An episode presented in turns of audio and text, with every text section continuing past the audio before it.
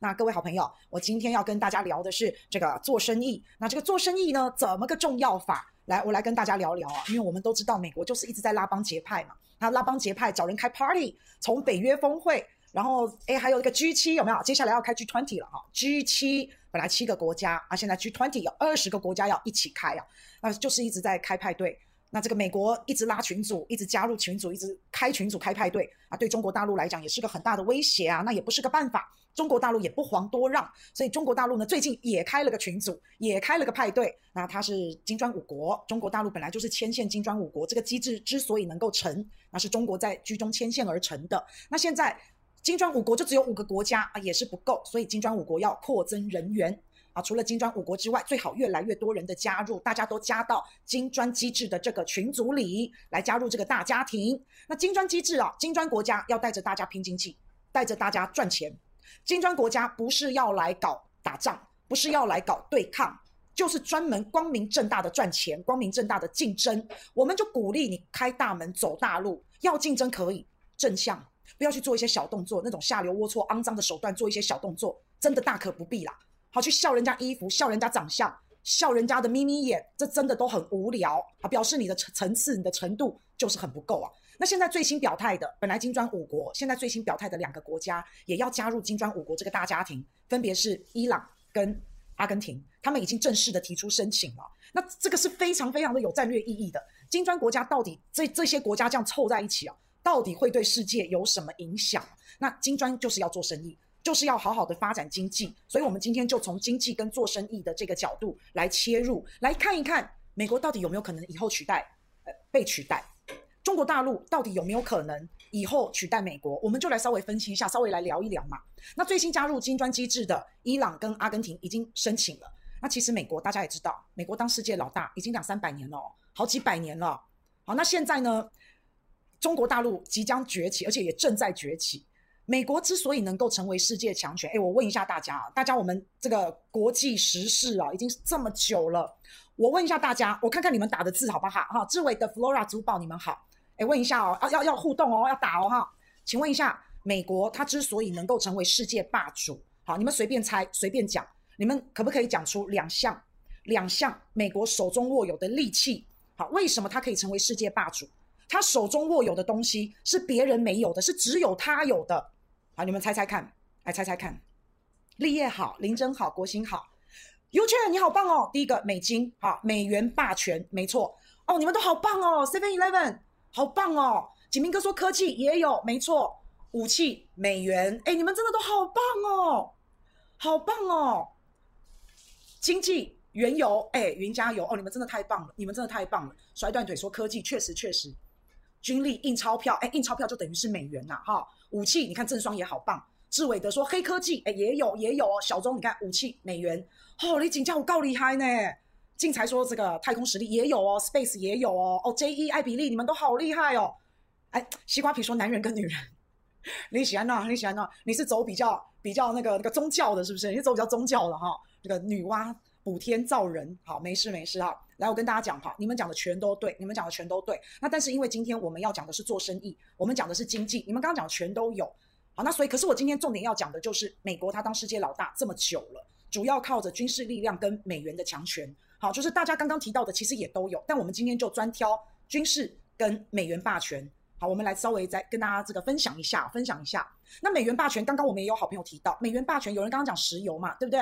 美元其实就是跟石油绑在一起。所以我们常常听到石油美元，石油美元。那石油是现在最重要的能源之一啊，它是必需品啊，它是刚需诶。所以人家说有钱就任性，但是有石油呢就霸道啊。所以有钱你买不到石油，你的国家也别发展。所以石油你要买石油，那你就必须要用美元。所以美元现在就是跟石油绑在一起，叫石油美元。那所以除了强大的军事力量之外，还有石油美元这个霸权。所以这就是控制现在世界、控制全世界的非常重要的。两项主要的武器，那当然像刚刚各位所讲的，还有其他的啊，哈，高科技啊，话语权啊，哈，媒体呀，好，这些也都算。但我们今天就来讨论军事力量跟石油美元的霸权啊。其实军事力量跟石油美元霸权，讲简单一点，军事就是什么买卖嘛，我军火武器买卖，石油美元也是一样做生意嘛，买卖嘛，所以这就是国际贸易。这也就是美国能够控制全世界的原因之二啊。那为什么大家要做生意？做生意就是有供给有需求，就是有这个经济活动。那消费者你必须要满足消费者的需求啊，满足消费者的需求。像我们是厂商，厂商就要提供好的产品给消费者，所以就有这个一供一需。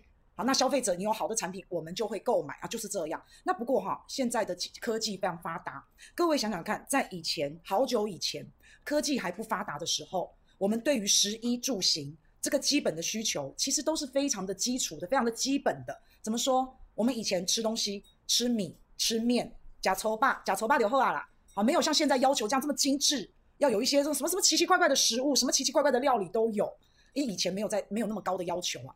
那些衣服啊，以前穿棉啊、麻啊，哈，哇，那现在哦，现在那个那个哇，那个对于服装啊，从设计啊各方面要满足消费者需求，已经不再是像以前那样随便给你个粗粗麻袋棉的啊，随便这样子一些原料的一些比较基本的原物料所制成的衣服就能满足了，已经没有这样了。所以现在的消费者不一样了，住也是啊，以前茅草屋、砖瓦房、木材房，对不对？行。十一号公车，两条腿啊，远一点骑马，再远一点还有马车。好，以前就是这么的单纯，这么的简单。你利用一些自然的、天然的资源啊，你再稍微加工一下，好像就可以满足消费者的需求啊。那如果是这么简单的去制造这些产品的话，老实讲，你不用国际贸易啦。好，你在一个地方，你在一个国家，你我刚刚讲的那些东西，一条龙的生产，你在一个地方就可以搞定。啊，甚至是一个国家就可以搞定了，你根本不需要跟外国做生意，你根本就不用国际贸易，对不对？好，奎军你好。但是到后来进入到工业革命，老实讲，我们现在这些消费者啊，越来越难满足了，越来越挑了，顾客要的东西真的也越来越复杂了。就像我们刚刚提到，以前我们可能出去出去玩啊，去拜访朋友啊，走路、坐马车、骑马，大概就是这样。现在不是呢，现在你出门啊，坐公车。坐火车要开车，要骑摩托车，远一点要坐飞机，等等等等哦。那这些东西跟以前的马车什么的，就是完全不一样了。我们现在要开个车，要发动机啊，要变速箱啊，要底盘，要车身啊，等等等等。随便一算，你光是造好一台车子所需要的零组件至少上万件。那你开车出去，你还要有配套措施诶，要有周边的配套措施。高速公路、加油站啊，有要加油站就要有炼油厂，有没有？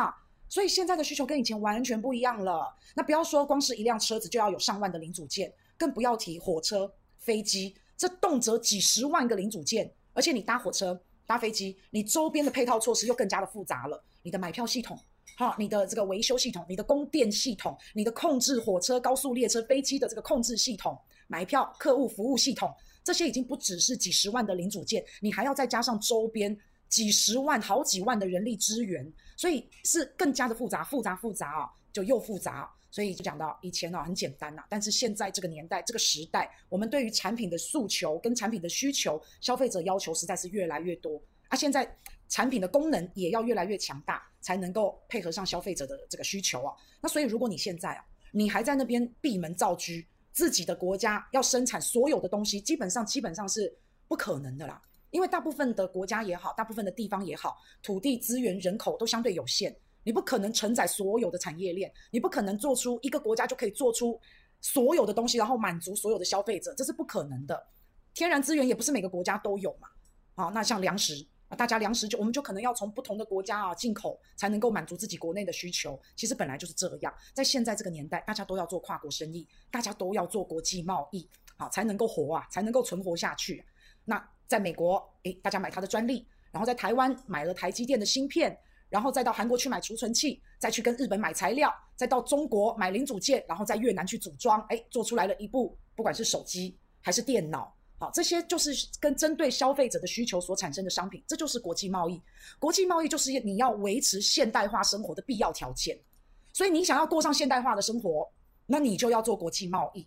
好，所以我这样子反着讲，那应该就很清楚，然后也很好理解嘛。你现在有可能不要用手机吗？你你现在把你手机拿走两天，你不要说拿走两天呐、啊，我觉得拿走二十分钟我就不能活了耶！真的，我啦，我个人呐，哈，我是这样子啊。所以现在的人一定要做国际贸易啊，一定要能够跟世界接轨啊。所以现在也一定要是一个全球村，一定要这样。如果一个国家你没有办法跟别的国家做生意，你没有办法跟别的国家买卖，那就表示你这个国家没有办法过上现代化的生活。那如果你没有过上现代化的生活，我跟你讲，社会一定动乱，一定暴乱。谁抢走了我的手机，我就会再买一部新的，没有到要拼命那么那么那么夸张了哈。大家如果要叫你们再过回非现代化生活，啊，我觉得这个社会一定会混乱的，没有人受得了。我们已经都适应了，适应了现在的生活的品质，适应生活的质量，已经都适应了。你要说这种品质大规模的倒退，我觉得不太可能。我觉得不可能。好，那既然呢要跟世界做买卖，要跟世界这个做接轨，好，那老实讲了哈，现在我们看到全世界的贸易，其实不外乎也就那几样，就大宗商品跟工业品。好，一个大宗商品，一个是工业品。大宗商品就我们讲到的能源啊、石油、天然气啊、钢铁啊、煤啊、金属啊、矿石啊、农产品啊、农特产品啊、农副产品啊，好，水果啊、木材呀，哈，所以大宗商品大概就是这一些。好，那另外的就是我刚刚讲的，分为工业商品。那工业商品像什么？诶，飞机啊、汽车啊，哈，像这种东西可能诶来到你直接可以使用，或者稍加组装就可以了。那另外还有一种工业商品，诶，大概像你你就要再加工喽。好，譬如说半导体啊、芯片这些东西，你买你卖给消费者，他无法使用，他必须还要再做一些加工，已经不是简单组装而已了。好，这些是零组件的部分。所以其实你看全世界的贸易，大概就是大宗商品跟工业商品。大宗商品，我再讲一次啊，刚刚讲过了，能源、石油、天然气、钢铁、煤炭，然后金属、矿石啊，再不然就农特产品、农副产品，哎呀，水果、牲畜，哎，牲畜也算了，我们的猪肉啊、牛肉啊、龙虾啊，好，这些都算在大宗商品里面。工业品，简单组装来就可以用的，汽车、飞机这一种，啊，那要再加工你才能用的，有液晶萤幕啊，或是芯片，类似像这样子的。我讲的是比较，哎。哎，这个我讲的比较大概粗略一点啊，好让大家有一个概念就好。哎，所以大家都知道美元嘛，啊，你要做国际贸易，你就要用美元来做交易。如果你手上没有美元啊，你就没有办法交易，因为大家都要收美元，大家不收南非币，我就是南非币的苦主。对，我跟大家说，你们我知道你们在打美金啊，我都习惯讲美元，好，因为感觉金哦，感觉金你知道吗？金子哦，感觉布灵布灵啊，很很很很高级的感觉啊。但我觉得美美美金这个名字。我们已经给美国太多太多的啊，什么好处都是他占的感觉。讲到美，为什么要叫美？它明明叫 United States 啊，为什么要翻译成美国？啊，美国很漂亮，美的都是你，所以我都不讲美金。你听我大概讲都叫美元，我觉得比较持平一点。好，不然我也要叫台金、人民金，好叫 日金啊，不管好。所以大部分这些跨国的交易买卖，确实确实都是用美元在做结算，都是用美元在做交易。所以你没有美元，或是你这个交易系统不让你用，哇，惨了。你就没办法过上现代化的生活。